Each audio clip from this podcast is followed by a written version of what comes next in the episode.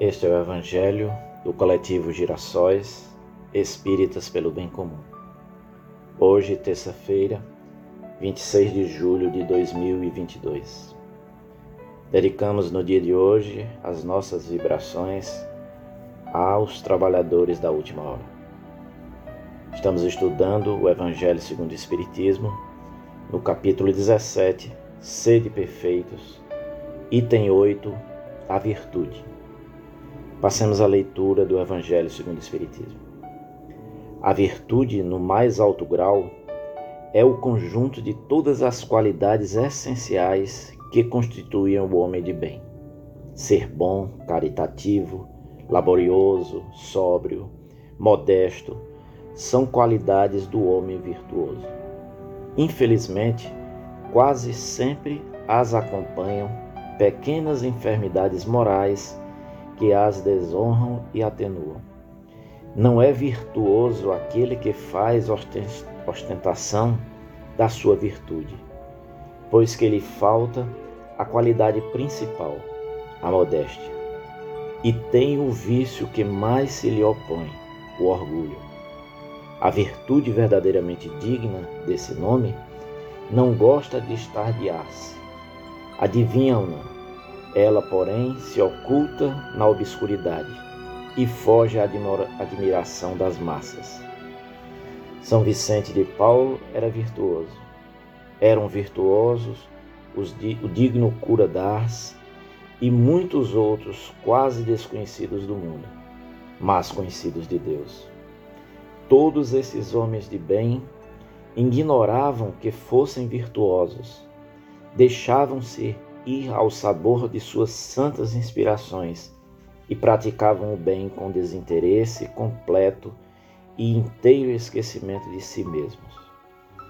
A virtude assim compreendida e praticada é que vos convido, meus filhos, a essa virtude verdadeiramente cristã e verdadeiramente espírita.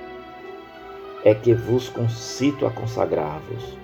Afastai, porém, de vossos corações tudo o que seja orgulho vaidade, amor próprio, que sempre desadornam as mais belas qualidades. Não imiteis o homem que se apresenta como modelo e trombeteia ele próprio suas qualidades a todos os ouvidos complacentes. A virtude que assim se ostenta esconde muitas vezes uma imensidade de pequenas torpezas e de odiosas covardias. Em princípio, o homem que se exalta, exalça, que ergue uma estátua à sua própria virtude, anula por esse simples fato todo o mérito que possa ter. Entretanto, que direi daquele cujo único valor consiste em parecer o que não é? Admito de boa mente que o homem que pratica o bem experimenta uma satisfação íntima em seu coração mas desde que tal satisfação se exteriorize para colher elogios, degenera em amor próprio. Ó vós, todos a quem a fé espírita aqueceu com seus raios, e que sabeis quão longe da perfeição está o homem, jamais esbarreis em semelhante escolha. A virtude é uma graça que desejo a todos os espíritas sinceros. Contudo, dir-lhes-ei, mais vale pouca virtude com modéstia do que muita com orgulho. Pelo orgulho é que as humanidades sucessivamente se hão perdido. Pela humildade é que um dia elas se hão de redimir. François Nicolas Madeleine, Paris, 1863. Meus irmãos, esse espírito é o cardeal Morlot, o autor dessa mensagem.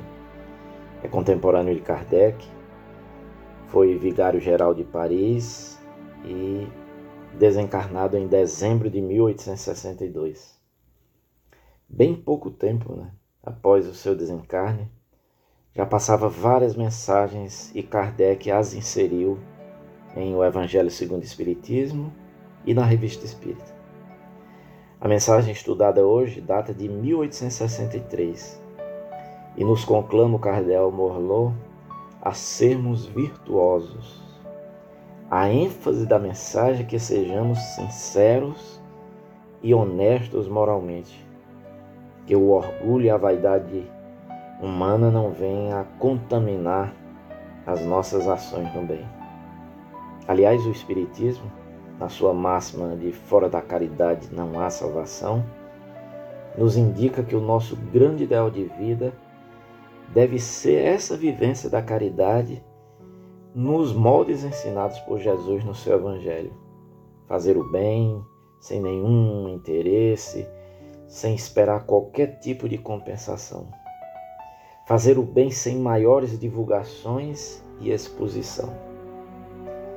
Essas reflexões nos dias que vivemos se tornam oportunas demais, porque além do orgulho, egoísmo, vaidade, essas mazelas do espírito humano ainda tão presentes no nosso mundo, vivemos um tempo de alta exposição pessoal, tal a facilidade que as ferramentas de redes sociais levam os detalhes das nossas vidas ao conhecimento de tantos e de forma tão rápida.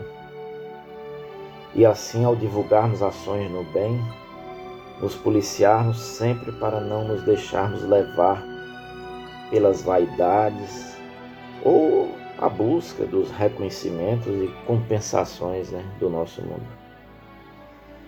Outra reflexão que tiramos do texto é que o mal é sempre muito divulgado e chega com muita facilidade ao nosso conhecimento. O verdadeiro bem, como estamos vendo, é realizado nesses moldes, ou seja, sem buscar propaganda, sem a preocupação de se fazer notar. O verdadeiro bem chega ao conhecimento das pessoas de uma forma muito natural e às vezes muito tempo depois. Talvez por isso que muitos têm uma visão pessimista da vida, acreditando que não existem pessoas de bem, pessoas boas na terra. Mas elas existem, estão por toda parte encarnados e desencarnados. São os trabalhadores do Cristo. Nos juntemos, pois, aos verdadeiros cristãos. Que Deus nos abençoe.